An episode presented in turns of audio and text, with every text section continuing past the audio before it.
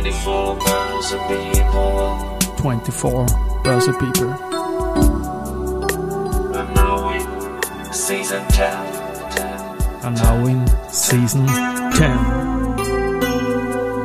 Presented by Babak Group. Presented by Babak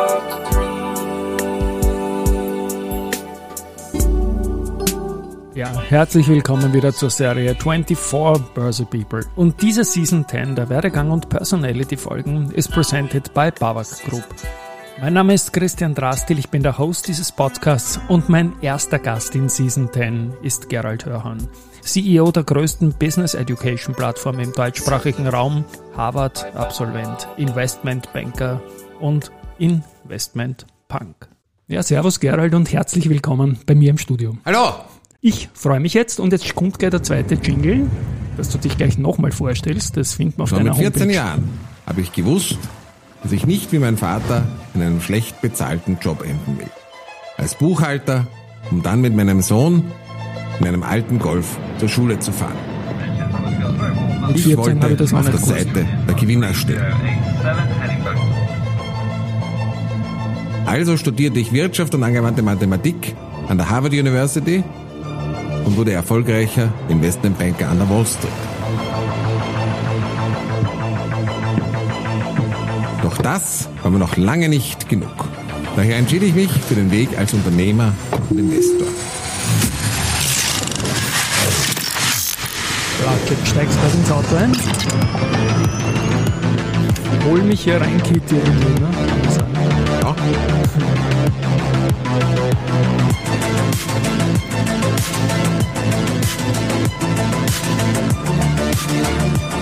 Weiter.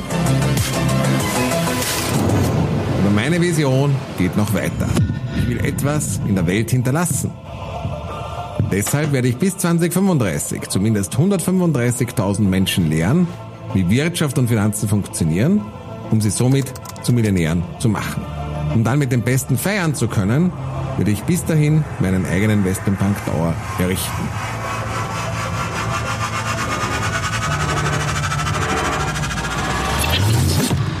Mein Name ist Gerald Hörhan, ich bin der Investmentpunk. Wahnsinn. Der erste Gast mit Doppelvorstellung und ich konfrontiere dich gleich mit den Zahlen, die du zum Schluss genannt hast. 135.000 Leute durch deine Schule gehen. Wie schauen wir da aus derzeit am Weg nach 2035? Also derzeit sind wir schon weit über 50.000. Wir haben jetzt schafft er. alleine durch das Gewinnspiel, wie wir eine Wohnung verlost haben, im Rahmen des Launches von meinem neuen Buch Der Einzimmermillionär noch sehr viele Kunden dazugewonnen. Also wir sind flott unterwegs und wir sind jetzt schon zum äh, zweiten Mal auf der Liste der Financial Times der stärkst wachsenden europäischen Unternehmen. Also wir geben Vollgas. Vollgas und der Weg zum Investment Punk Tower. Ja, das ist dann der nächste Schritt. Wahnsinn. Momentan kann man ja ein paar Ruinen relativ günstig kaufen, glaube ich, im Immobilienbereich, ne? die nicht fertiggestellt sind. Ja, aber nicht fertiggestellte Gebäude sind sehr, sehr heikel. Es ist leichter, entweder schon ein fertiges Gebäude zu kaufen und es dann umzubauen. Äh, Das geht manchmal ganz gut. Oder es komplett neu zu machen. Aber Bauruinen ist, erfordert sehr viel Know-how und gerade bei höheren Gebäuden kann das richtig ins Geld gehen. Hast du da für 2035 schon ein kleines Kopfkino, wo das hingehen soll? Ich möchte dich da nicht festnageln, aber ich denke, es wird in Ja, ich, ich habe mir da schon ne? in etwa überlegt, weil auch ein Tower muss natürlich kommerziell sinnhaft sein. Das heißt, im Erdgeschoss wäre vermutlich ein Restaurant, idealerweise, das dann auch Catering anbieten kann. Im ersten oder zweiten Obergeschoss wären dann auch Eventräumlichkeiten, die wir, da wir jetzt sehr viel Geld an Hotels bezahlen, könnte man die dann verwenden und wo auch dann das Restaurant gleich einen Kunden hat fürs Catering. Dann wären möblierte Mikro-Apartments, die gehen in Frankfurt sehr gut und die kann man äh, entsprechend teuer vermieten, dass sich das Ganze auch rechnet. Und oben wären dann nochmal Party- und Eventflächen, wo man richtig rauschende äh, Feiern machen kann, so wie bei Great, Great Gatsby. Genau. Und das machst du ja jetzt auch schon. Das ist der erste Börse People Podcast, der in der Zukunft begonnen hat, ist aber Werdegangsgeschichte 40 Jahre Retour 1995, Stichwort Harvard. Was war die Entscheidung damals, das zu machen? Ich wollte auf eine gute Uni gehen und damals war Österreich noch ein armes Land. Der Eiserne Vorhang ist erst 1989 gefallen. Österreich war damals auch noch nicht Mitglied der EU. Es ist alles nur über irgendwelche politischen Netzwerke gegangen, über den sogenannten Proports. Meine Eltern hatten wenig Geld und wenig Kontakte. Und mir war klar, wenn ich an die Spitze will, muss ich irgendwas Ausgefallenes tun. Und da war mir klar, ich muss auf eine gute Uni. Und dann habe ich mich eben, habe in den USA war mir schon bekannt, weil ich mal Rotary Austauschstudent war. Und dann äh, habe ich mich eben bei Harvard, Princeton, Yale, Stanford und MIT beworben, den besten Unis. Und dann habe ich bei Harvard, Princeton und Yale auch genommen. Und, dann du habe musstest choicen, ne? ja, und dann habe ich gedacht, Harvard ist Nummer eins. Klingt am leibendsten. Und Mathematik war da irgendwie eine Art Steckenpferd auch, oder? Ja, ich war immer gut in Mathematik, habe auch die Mathematik-Olympiade gewonnen und habe in Harvard Wow. Wirtschaft und angewandte Mathematik auch studiert. Ein paar Worte zur Olympiade, wie kann ich mir das vorstellen? Ich habe schon mal dunkel gehört, aber habe es jetzt nicht parat. Musst du in zwei oder drei Tagen immer eine Vielzahl von komplexen Aufgaben lösen und die werden dann beurteilt. Und dann, äh, wenn du eben eine gewisse Punkteanzahl erreichst, bekommst du eine Medaille. Und bei mir war es dann in Österreich Goldmedaille und international dann noch eine Silbermedaille. Wunderbar, Gratulation. Ich habe in der Schule immer vierstellige mal vierstellige zum Spaß, weil die Stunden mussten vorbeigehen im Kopf gerechnet und war da immer mit Abstand der schnellste. Deswegen Respekt auch für diese noch weitaus größere Leistung. Man hat mir auch gesagt, du sprichst relativ laut und deswegen darfst du auch der Gast sein, der das Mikrofon am weitesten weghält vom Gesicht und man hört die trotzdem gut. Ja, Also, gesagt, ich habe ein lautes Organ, das schadet nichts. das schadet Wenn mal die. Technik nicht funktioniert, hören mich die Leute trotzdem. Genau. Wir bleiben im alten Jahrtausend und wechseln zu JP Morgan. Stichwort. Ja, bei JP Morgan war ich Investmentbanking-Analyst im M&A-Bereich. Mein Arbeitsplatz war direkt an der 60 Wall Street. Und wenn man dort 80 Stunden pro Woche gearbeitet hat, hat man mich gefragt, ob ich auf Urlaub bin. Also das war richtig intensiv, aber dort hat man gelernt, Bilanzen zu lesen, Firmen zu analysieren. Das war Hardcore. 7 mal 24 ist 168 und 80 ist so circa die Hälfte der Zeit, die man so hat, hast kackelt. Ja, eher mehr. Das ist bei, bei in, an der Wall Street normal. Weil damals war es noch etwas intensiver als heute.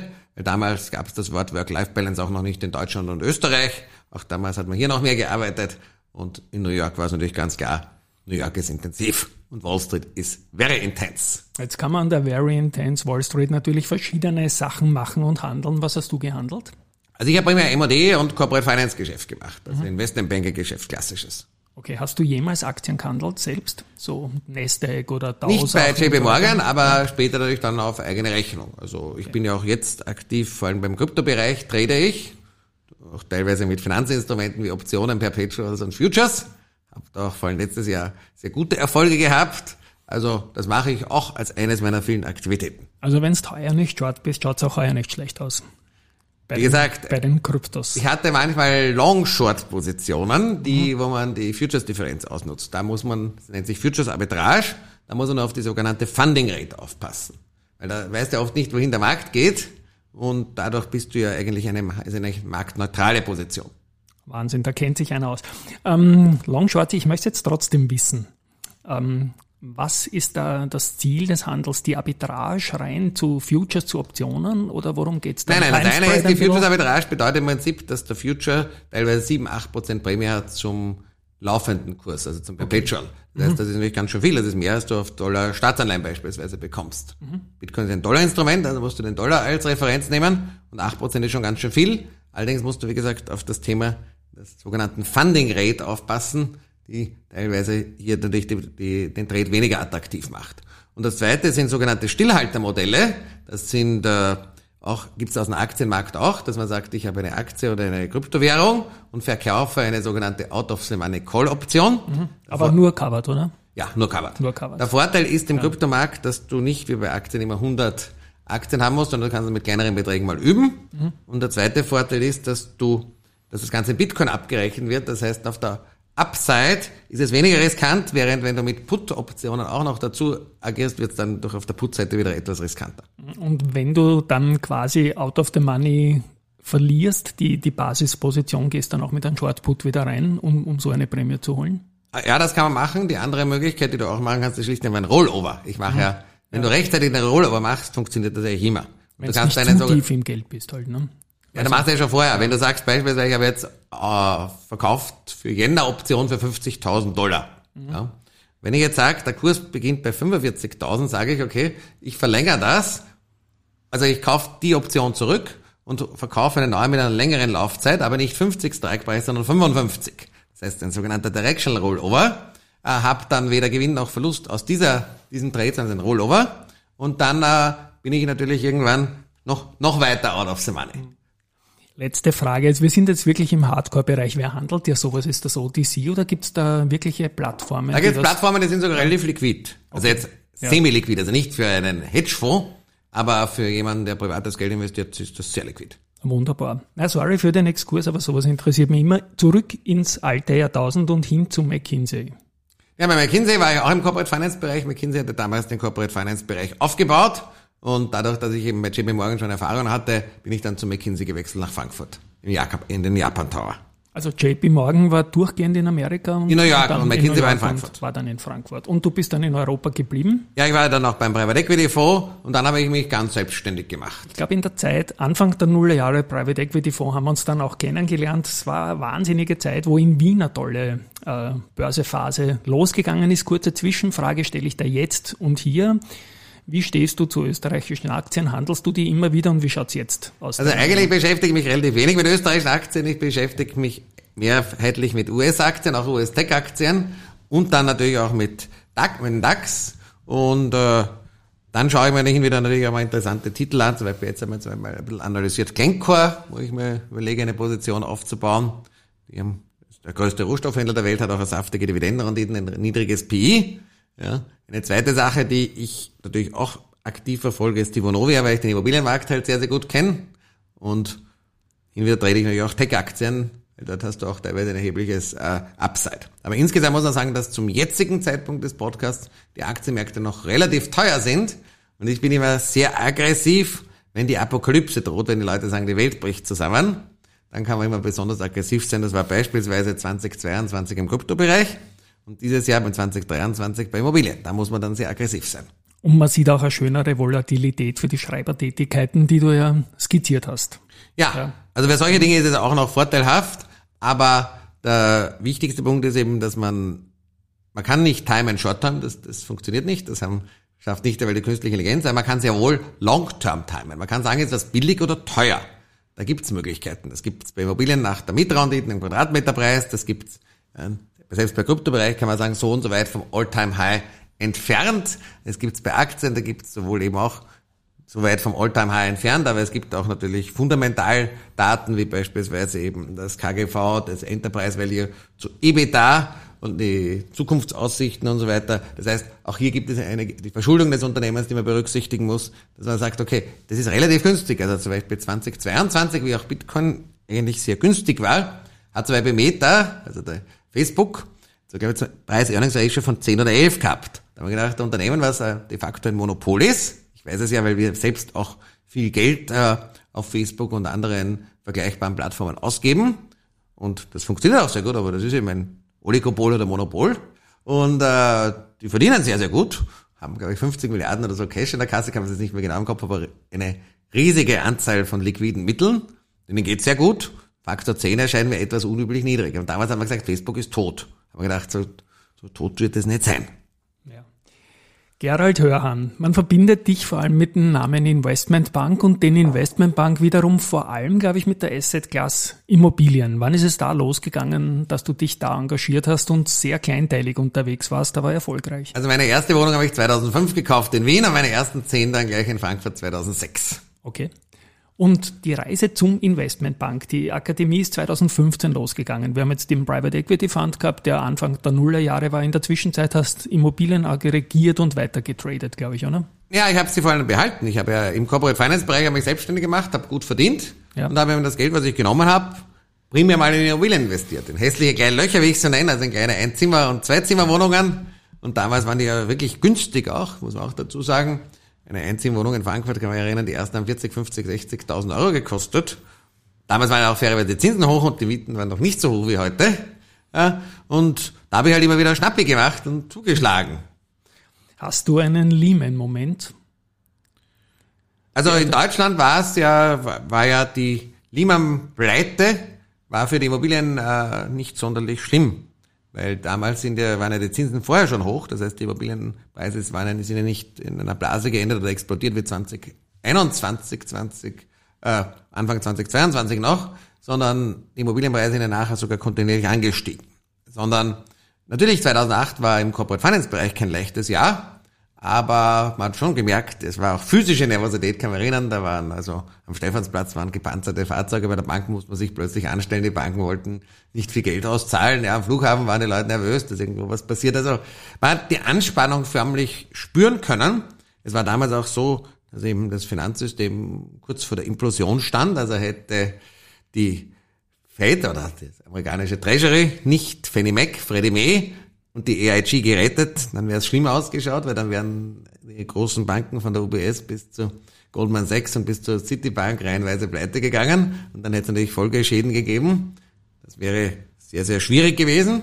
Aber die Amerikaner in der Krise äh, wachsen sie aus sich heraus. Hank Paulson, der damalige Finanzminister und ehemalige Goldman Sachs-Chef, hat gesagt, I need 1000 Billion Dollars, so 1000 Milliarden Dollar, das war damals noch eine große Summe. Mittlerweile ist ja schon nur eine Rundungsdifferenz bei der heutigen Geldentwertung. Aber damals war es noch viel. Er hat 700 Milliarden bekommen und hat damals eben diese Konzerne gerettet. Und dann ist es natürlich sehr gut wieder losgegangen. Und ich bin immer jemand, ich werde eher, das ist vielleicht auch etwas, ich werde immer sehr aggressiv am Markt, wenn die Apokalypse droht. Und ich werde sehr vorsichtig, wenn alle sagen, kaufen, kaufen, kaufen, alle verrückt werden und Rinderwahn haben. Und es gab damals, 2009, kann man erinnern, eine Werbekampagne einer Bank, die gesagt hat, Konservative ist wieder voll im Trend. Ich habe gedacht, die, Werbe, die Message stimmt nur das Timing war falsch. Ja. 2007 oder 2021 hätte man sagen sollen, Konservative ist wieder voll im Trend. Aber wenn die Apokalypse droht, wenn alles günstig ist, dann muss man extrem aggressiv sein. So wie dieses Jahr bei den Immobilienmärkten, letztes Jahr bei den Kryptomärkten oder auch bei einigen Tech-Aktien. Und jetzt möglicherweise, wobei da gibt es gewisse Unsicherheiten, weil bei, bei chinesischen Titeln. Mhm. Ja. Bei Rohstoffen höre ich es auch ein bisschen raus, Stichwort Glencore. Ne? Na, Glencore ist was anderes. Rohstoffe sind nicht billig derzeit. Okay. Also das darf man nicht sagen, aber Glencore ist ja ein Rohstoffhändler. Mhm. Die leben ja nicht nur dadurch, dass die Rohstoffe steigen, sondern dass sie halt handeln. Und äh, das Unternehmen ist Verhältnis, das Unternehmen selbst ist jetzt von der Bewertung nicht so teuer und dann auch eine hohe Dividendenrendite. Und äh, falls natürlich irgendwelche politischen oder geopolitischen Probleme sind, können die womöglich sogar davon profitieren. Und wie immer gebe ich deinen Risikohinweis dazu, so wie in allen, allen Folgen. Wir springen ins Jahr 2015, die Gründung der Investmentbank Akademie. Das ganze risikolose Ding hat nicht mehr funktioniert, weil es keine Zinsen mehr gegeben hat. War das irgendwie ein Mitgrund? Nein, das Ganze war viel einfacher. 2010 habe ich ja mein erstes Buch herausgebracht, Investmentbank, warum wir schufteten, wir reich werden. Das war ich plötzlich dann im deutschen Fernsehen und auf Amazon Nummer zwei. Ein bisschen Publikumsbeschimpfung, ne? als, als Thema auch. Aber es funktioniert. Ja, nicht nur, ist ja wahr. Ja. Mittelschicht ist ja viel dumm mit ihren Finanzsystemen. trotzdem nicht. Ja. Mit ihrem Eigenheim auf Pumpen und ihren Konsumschulden und all den Sachen. Also ich habe nur die Wahrheit gesagt. Ja? Und das hat gut funktioniert. Damals auch mit Timing, das Long-Term-Timing des Buchs war auch richtig, auch bei Büchern. Spielt genauso bei Investments ein Long-Term-Timing eine Rolle. Und dann habe ich Seminare gehalten und da war ich 2014 in Florida, in Palm Beach, bei einem Seminar. Und ein Typ über Hotel-Webseiten vorgetragen. Und ich war damals im Aufsichtsrat einer großen deutschen Discount-Hotelgruppe. Und da, der hat über Hotels gesprochen, gesagt, also wie wichtig Social Media ist und dass die wertvollsten Hotelfirmen gar keine Hotelimmobilien und gar keine Hotels besitzen werden, sondern digitale Konzerne werden können. Da habe ich gedacht, okay, der Typ hat recht. Und äh, in Österreich, Deutschland hat sich niemand dafür interessiert damals. Das war, ich weiß sogar, im Vertrieb hat man noch auf klassischen Vertrieb gesetzt, aber Online-Marketing, Facebook hat keinen Menschen interessiert. Und dann haben wir gedacht, okay, haben wir meine eigene Sache angeschaut und gesagt, okay, das ist grässlich. Und haben wir gedacht, dass ich ein digitales Geschäft aufbaue, was sich auch skalieren lässt. Und daraus ist dann die Investment Academy rausgekommen und gesagt, wenn ich Seminare halte, kann ich mein Wissen auch digital teilen, dann erreiche ich mehr Leute, dann kann man das skalieren, dann kann man was Großes aufbauen. Und die, da ich wie immer zeitiger dabei war als andere, wo viele gesagt haben, ich bin ein Trottel und das braucht niemand und erinnern, bei einer Aufsichtsratssitzung sogar wir gesagt, ja, der Vertrieb, wer braucht das blöde Facebook, da habe ich sogar eine Wette gewonnen, äh, war es dann klar, dass ich das Schritt für Schritt aufgebaut habe. Ja, aber du brauchst das ja vor allem nicht mit 50 Millionen Euro Assets an der Management. Wieso tut man das, dass man andere teilhaben lässt?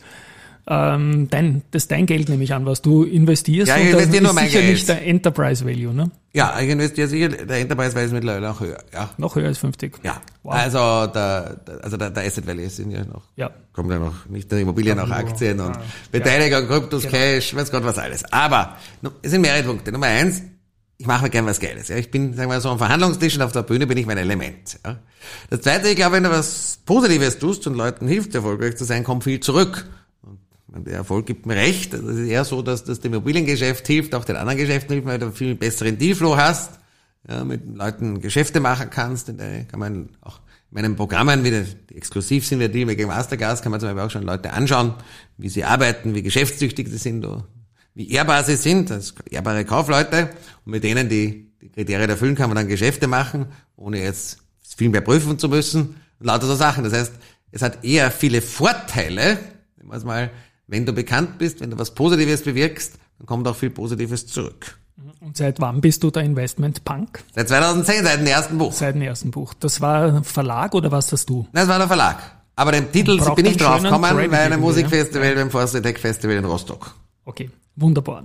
Gut, Call to Action jetzt die zur äh, Akademie. Da bietet ihr unglaublich viele Sachen an. Da gibt's einmal die Cashflow Challenge. Was kann ich mir drauf Ja, also es gibt im Prinzip alles von Einsteigerprodukten, wo man mal die ja. Basics lernt. Bei Cashflow Challenge und Investment Bootcamp lernen wir mal die Basics von Wirtschaft, von Investieren und so weiter. Zum Beispiel so Themen wie, äh, dass man steuerlich richtig denkt, wie ja. eine Bilanz, wie man Bilanz liest. Ja. Findet mal alles auf der Homepage, werde ich verlinken, aber ich höre da gerne zu. Ja, ja. Ah, wie zum Beispiel Börsekennzahlen und so weiter, sind alles so Themen, dass man grundsätzlich mal seine eigene Vermögensaufstellung und seinen eigenen finanziellen Status ermitteln, dass man einmal die basiswirtschaftliche Bildung hat.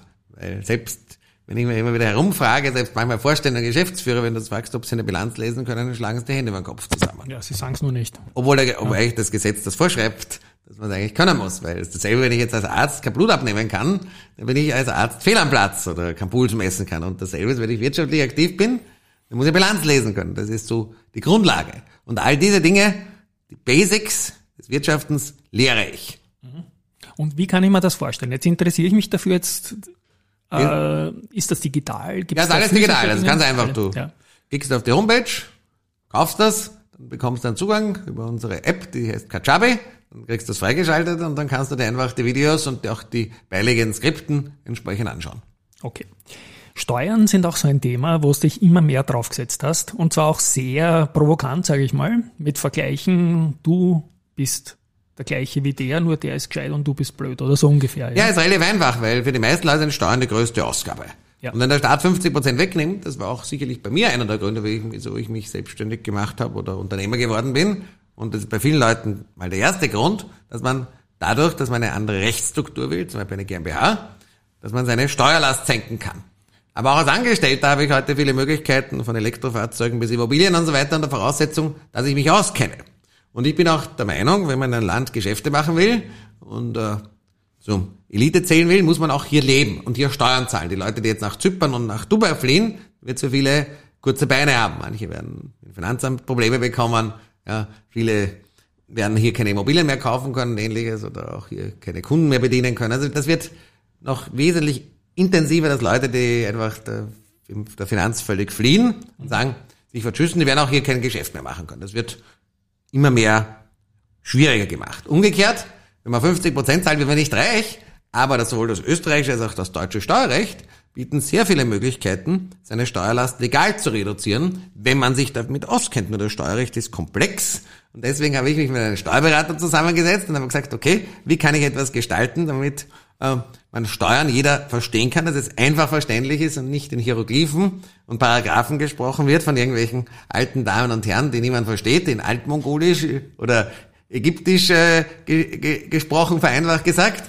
Und da herausgekommen ist dann das Steuerelite-Training, dass jeder, der Interesse hat und der das Thema interessiert, entsprechend das erlernen kann. Und ich glaube, wenn man heute wirtschaftlich aktiv ist und Steuern nicht versteht, dann hat man ein Problem. Dasselbe wie Bilanzen. Ja, man, man gibt sich irgendwie von Anfang an so wehrlos, dass man da eh nichts machen könnte, aber man kann offenbar doch. Hast du auch Mystery Shopper von der Finanz schon ertappt in deinen Kursen? Also wir haben schon, ich weiß, wir haben Steuerwerbeleiten Leute von der Finanz dabei gehabt haben. Ja. Und äh, auch teilweise sind ja auch Leute von der Finanz nutzen ja die Tools auch.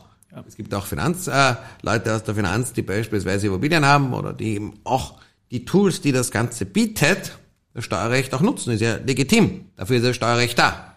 Mhm. Ja, also zu Steuerrecht nicht da ist, zu sagen, dass ich mich einfach verschüsse nach Dubai und sage, ich will zwar hier meine Kunden bedienen, ich will am besten auch die Infrastruktur nutzen, aber ich will gar keine Steuern zahlen und, äh, und äh, in Dubai äh, offiziell leben. Das geht nicht und das finde ich auch nicht in Ordnung. Deswegen sage ich ja, man muss nicht nach Dubai auswandern, um seine Steuerlast deutlich zu reduzieren und man sollte es auch nicht tun. Ich finde es nicht in Ordnung, wenn jemand sagt, ja, ich will den, die Vorteile, die Österreich und auch Deutschland durchaus hat, in Anspruch nehmen, aber ich scheiße auf, auf den Staat völlig. Das geht nicht. Schenkst du uns einen kleinen Spoiler, wie man das machen kann? Ja, es gibt viele Tools. Es gibt einmal die ganzen sogenannten nicht steuerbaren Arbeitnehmer-Benefits. Ja, es gibt ja auch Dinge, der Lohn unterliegt der Lohnsteuer, aber nicht alles. Da gibt es eine Vielzahl von Dingen, die man nutzen kann. Immobilien bieten eine gewaltige Möglichkeit, Steuern zu optimieren und zu reduzieren. Ja, wenn man Immobilienportfolio groß genug ist, können dann vielleicht auch noch Familienmitglieder drin arbeiten, dann kann man auch viel mehr machen. Dann äh, der, also sogenanntes Familienimmobiliengeschäft, es gibt so viele Angestellte, die das nutzen. Ja. Dann äh, sicherlich auch Kryptowährungen bieten hervorragende Chancen, Vermögen zu tesorieren. In vielen Fällen kann sich auch für einen Angestellten eine Holding- und Konzernstruktur lohnen, wenn man zum Beispiel daneben Immobilien handelt oder ähnliches. Ja. Also da gibt es eine viel. In Deutschland gibt es noch einige Möglichkeiten, zum Beispiel mit Aktien, sehr effizient äh, in einer Körperschaft. Ja. Auch mit Personengesellschaften haben sehr viel Nutzen, wenn man weiß, wie man sie einsetzt weil das wirtschaftliche Ergebnis einer Personengesellschaft wieder den ja, Gesellschaft dann zugeordnet, aber da muss man halt genau sich auskennen. Also das sind nur ein paar Bonbons, ja. Dasselbe beispielsweise mit Gold kann ich äh, steuereffizient arbeiten, mit Oldtimern, mit Beteiligungen, mit ausländischen Beteiligungen. Oft zahle ich gar keine Steuer. Manchmal kriege ich sogar Geld vom Finanzamt zurück. Also Möglichkeiten gibt's viele, vorausgesetzt man weiß wirklich, was man tut. Und bevor ich ein Investment eingehe, muss ich mir immer überlegen, in welcher Rechts- und Steuerstruktur mache ich es. Und wenn ich, bevor ich es verkaufe, muss ich auch überlegen, was zahle ich für Steuern und was bleibt mir über, weil es macht einen Unterschied, ob beispielsweise bei Immobilienverkauf, ob ich 30 oder 60 Prozent Steuer zahle. Das macht einen riesen Unterschied, ob sich der Verkauf überhaupt lohnt. Und dasselbe kann sein, beispielsweise, wenn ich jetzt ausländische Dividendenaktien habe und reibe mir die Hände, dass ich da so wie Dividendenrendite habe, aber dann gibt es leider Quellensteuern hohe und dann ist das alles mühsam und am Ende bleibt meiner Tasche nichts übrig. Ist auch nicht so lustig. Und wenn ich jetzt bei Crowdfunding investiert bin, die Einkommensteuer bezahle, relativieren sich 7% Zinsen sehr schnell. Also sind die meisten Cliffhanger jetzt in zwei Minuten Börse People Folge. Ich glaube, macht natürlich neugierig auf deine Akademie, aber die Frage, die sicher oft kommen wird, wo ist denn die Einstiegshürde an Vermögen, was ich brauche, um bei dir überhaupt irgendwie was mitnehmen zu können? Oder weil die meisten Männer sagen, sie nur was für Superreiche oder so. Überhaupt nicht. Das ist vollkommen falsch auch. Also durchaus ganz normale Leute, kenne zum Beispiel in meiner Zielgruppe haben wir beispielsweise Polizisten, ja, Lehrer, ja, sogar Taxifahrer, Kellner mit 15, 15 Immobilien, ja, die all diese Dinge anwenden. Und das ist eben der Unterschied. Der eine macht, der andere macht nicht. Und es gibt ja genügend Beispiele von Leuten, die jetzt ein gutes, aber normales Einkommen haben, einen normalen Job und mehr Vermögen haben, als Leute, die 100.000 Euro verdienen, die einfach finanziellen Dünnschiss haben. Das ist nur der Unterschied, dass die halt wirtschaftlich und kaufmännisch geschickt sind und die, die Tools verstehen und die anderen einfach nur von der Hand im Mund leben wie Affe. Betongold Training bietet ja immer noch an. Das ist ein bisschen auch deine DNA. Es wird ja nicht nur mehr mit Beton gebaut, sondern auch mit Holz oder sonst irgendetwas. Was kann ich mir unter Betongold-Training vorstellen? Sind diese kleinteiligen Wohnungen noch interessant, so wie du sie die vor werden immer interessanter, weil es immer mehr Leute gibt mit wenig Geld. Ja. Und die großen Wohnungen können sich immer weniger Leute leisten, weil auch die Betriebskosten so stark gestiegen sind, auch die Heizkosten, das wird nicht weniger werden. Das heißt, auf jeden Fall, die Nachfrage ist ungebrochen hoch. Und im Betongold-Training lernt man, wie man Immobilien kauft, wie man sie finanziert, wie man sie bewertet, wie man sie auswählt, äh, wie man sie saniert, verwaltet, vermietet, Mietrecht, Steuerrecht zum Thema Immobilien, Verkauf von Immobilien, Sondervermietung, also alles, was du brauchst, um eine Immobilie kaufen zu können. Und wer dann zusätzlich noch eine Live-Begleitung durch mich will, da gibt's dann noch das Betongold Mentoring-Programm, wo ich dann in jede Woche einen Zoom-Call mit den Teilnehmern habe. Da ist auch das Betongold-Training die Basis. Dann beantworte ich natürlich auch die Fragen der Teilnehmer. Dann gehe ich nochmal einen Theorieteil jeweils durch, zum Beispiel Steuerrecht, für Immobilienmietrecht, Finanzierung, Lagebeurteilung, Bewertung und Renditeberechnung und so weiter. Und dann kommen die Teilnehmer, zeigen ihre Wohnungen her, die sie kaufen wollen. Und ich sage, ja, kaufen. Nein, auf keinen Fall bitte nicht, wie jemand zum Beispiel aus Gmünd was kaufen wollte oder irgendein hässliches gelbes Loch für 7000 Euro im Quadratmeter. Ich glaube, in Mainz gesagt, ja. Hände weg davon. Oder aufpassen, bitte die Flutkarte checken, bitte checken, wieso sind die Betriebskosten so hoch, checken, dass da keine Schulden auf der Eigentümergemeinschaft sind und so weiter. Das ist das, was wir dann anbieten und ich kann es den, den Teilnehmern nur empfehlen, weil das Problem ist, äh, wenn man sich nicht auskennt, dann kann man beim Wohnungskauf schnell mal 20, 30, 50.000 Euro Deppensteuer bezahlen, ohne, ohne. Das Gefühl nimmt man auf jeden Fall mit. Aber wenn ja. man sich auskennt, kann man jetzt ein gutes Geschäft machen, gerade in der jetzigen Marktlage, weil für ein hässliches gelbes Loch braucht man etwa 100 bis 120.000 Euro Kaufpreis und dafür braucht man etwa 20 bis 25.000 Euro Eigenkapital plus eine ordentliche Bonität.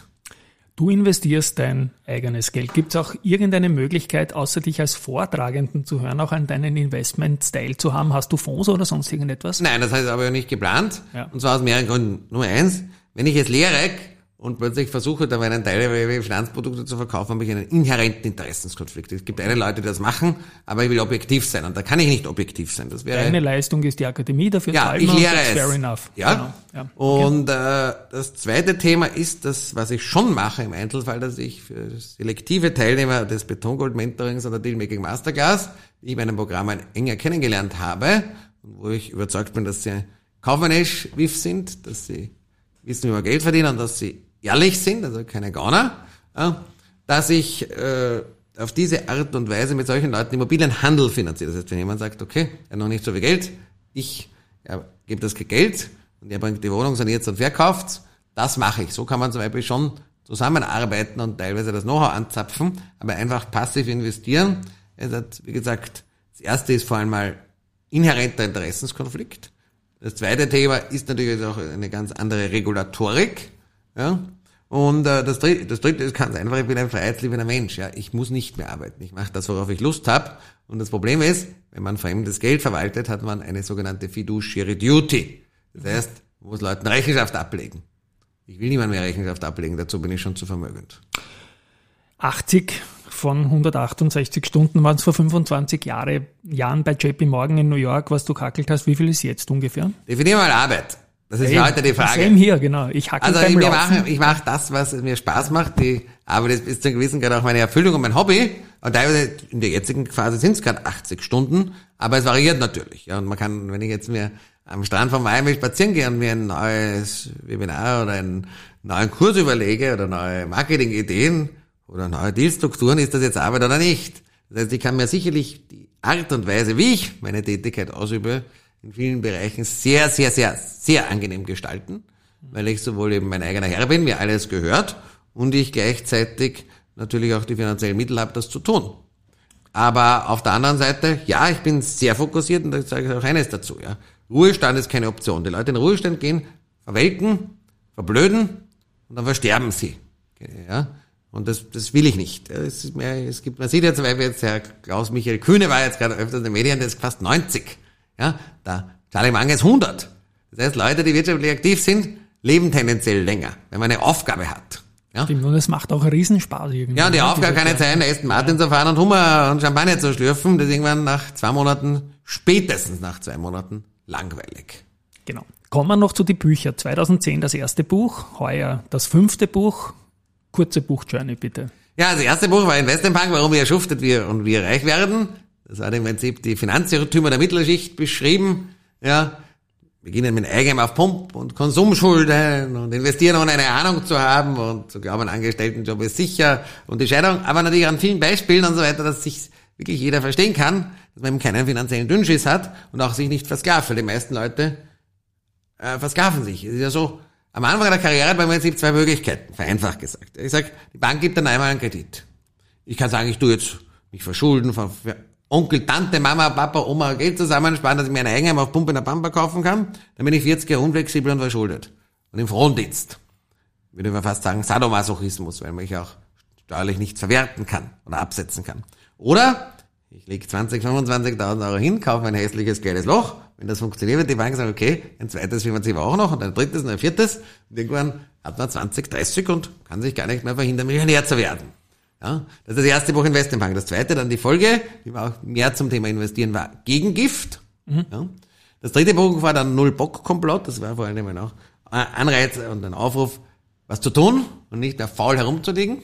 Was man sich ja heute bewahrheitet hat. Heute haben wir ja wirklich noch mehr Leute glauben, brauchen teilweise ja schon eher die Arbeit als Erholung vom Urlaub oder so, ja, oder von Sabbatical, Teilzeit. So kann man keinen Wohlstand schaffen, so wird Wohlstand vernichtet. Wohlgemerkt, das, glaube ich, werden die Menschen in ein paar Jahren sehen, wenn man nicht mehr keine Häuser bauen will, keine Autos fahren, mehr produzieren, bauen mehr will und keine Flieger mehr fliegen will und im Restaurant nicht kochen will und äh, keine Ärzte mehr haben will und äh, nicht mehr Steuer beraten will, weil alles zu mühsam und zu schwierig ist, ja, dann gibt's halt von allen weniger und dann habe ich halt eine Mangelwirtschaft. Dann muss ich mich halt anstellen wie in DDR-Zeiten oder kommunistischen Zeiten, wenn es halt zu wenig gibt. Ganz einfach. Wohlstand sinkt, wenn man nichts arbeitet und nicht kreativ ist. Das ist Und durch Umverteilung schaffe ich es nicht. Da kann ich von A nach B schieben und die Umverteilung ist auch ineffizient, weil die guten Leute gehen weg, aber ich kann nicht den Wohlstand ja, äh, entsprechend äh, vermehren. Wohlstand kann nur durch Arbeit vermehren und durch unternehmerische Kreativität. Durch was anderes geht's nicht. Und das vierte Buch war dann Der stille Raub, wo ich eben damals schon, das war 2017, wo es hierzulande noch ganz am Anfang war, das Thema digitale Revolution angesprochen habe. Dass eben wir digital sein müssen, was ich ja mit der Investment Bank Academy schon war.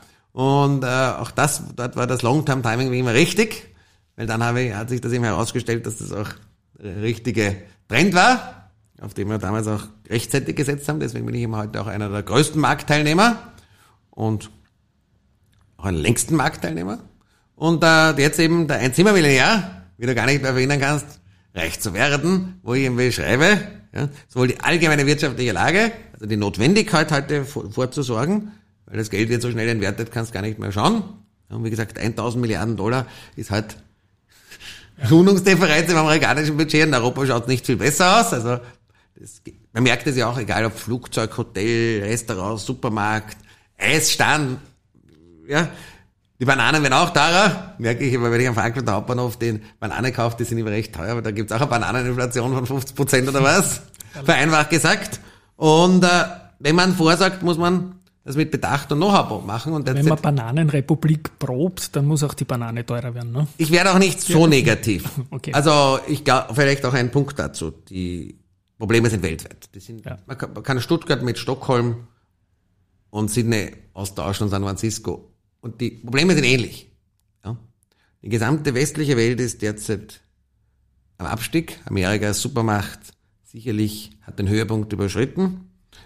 Aber auch die andere Teil der Welt bietet keinerlei Alternativen, sondern eher noch einen gröberen Horror, als wir, ja. also er existiert, vereinfacht gesagt, ja. Das heißt, es ist derzeit eine sehr schwierige, auch geopolitische Phase, und da muss man vorsagen, und das beschreibe ich eben, dass man es gerade mit Wohnungen sehr gut machen kann, weil man eigentlich damit sich steuereffizientes, planbares und inflationsgeschütztes passives Einkommen in Form von Mieten sichern kann und gleichzeitig auch Vermögen aufbaut, wenn man mal was braucht.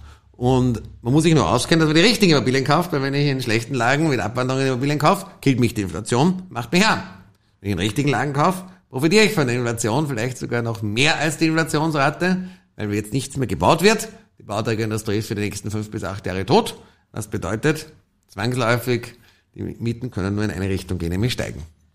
Und alle Bücher sind Bestseller. Spiegel, auch aktuell, glaube ich, oder? Ja, das aktuelle ist sogar Spiegel Nummer eins Bestseller. Ja, wow. Das ja. hat sonst noch keiner geschafft in meiner Branche. Ja. Und so auch überhaupt der, über alles drüber, oder? Ja. ja wow. Also über, in der Kategorie Taschenbuch war es die mhm. Nummer eins. Schön. Und auch Investmentbank war auf, auch auf der Spiegel Bestsellerliste und äh, auch der Stille Raub hat viele Awards bekommen, ja.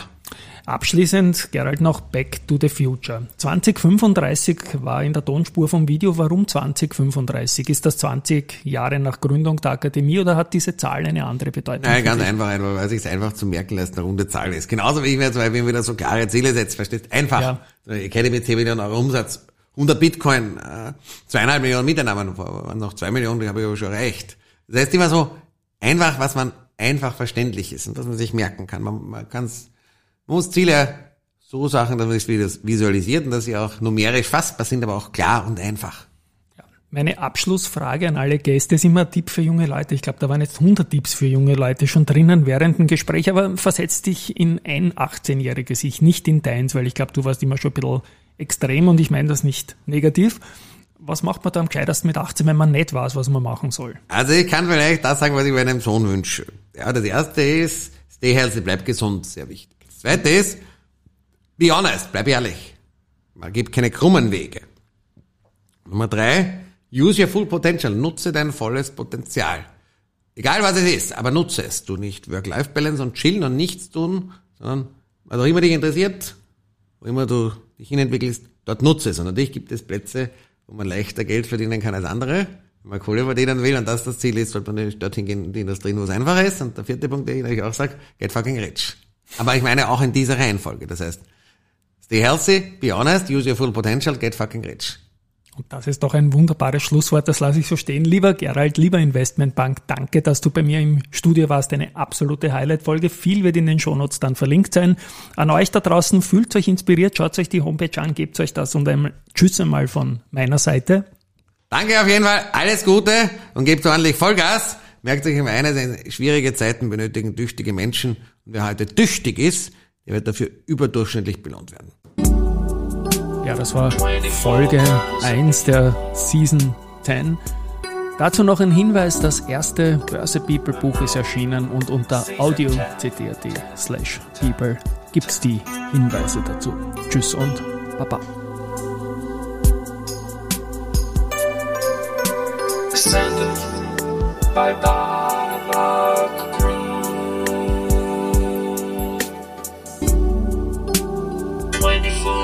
24 miles of people.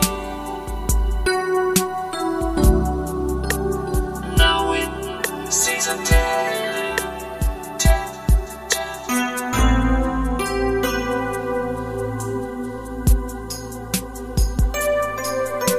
Presented by Baba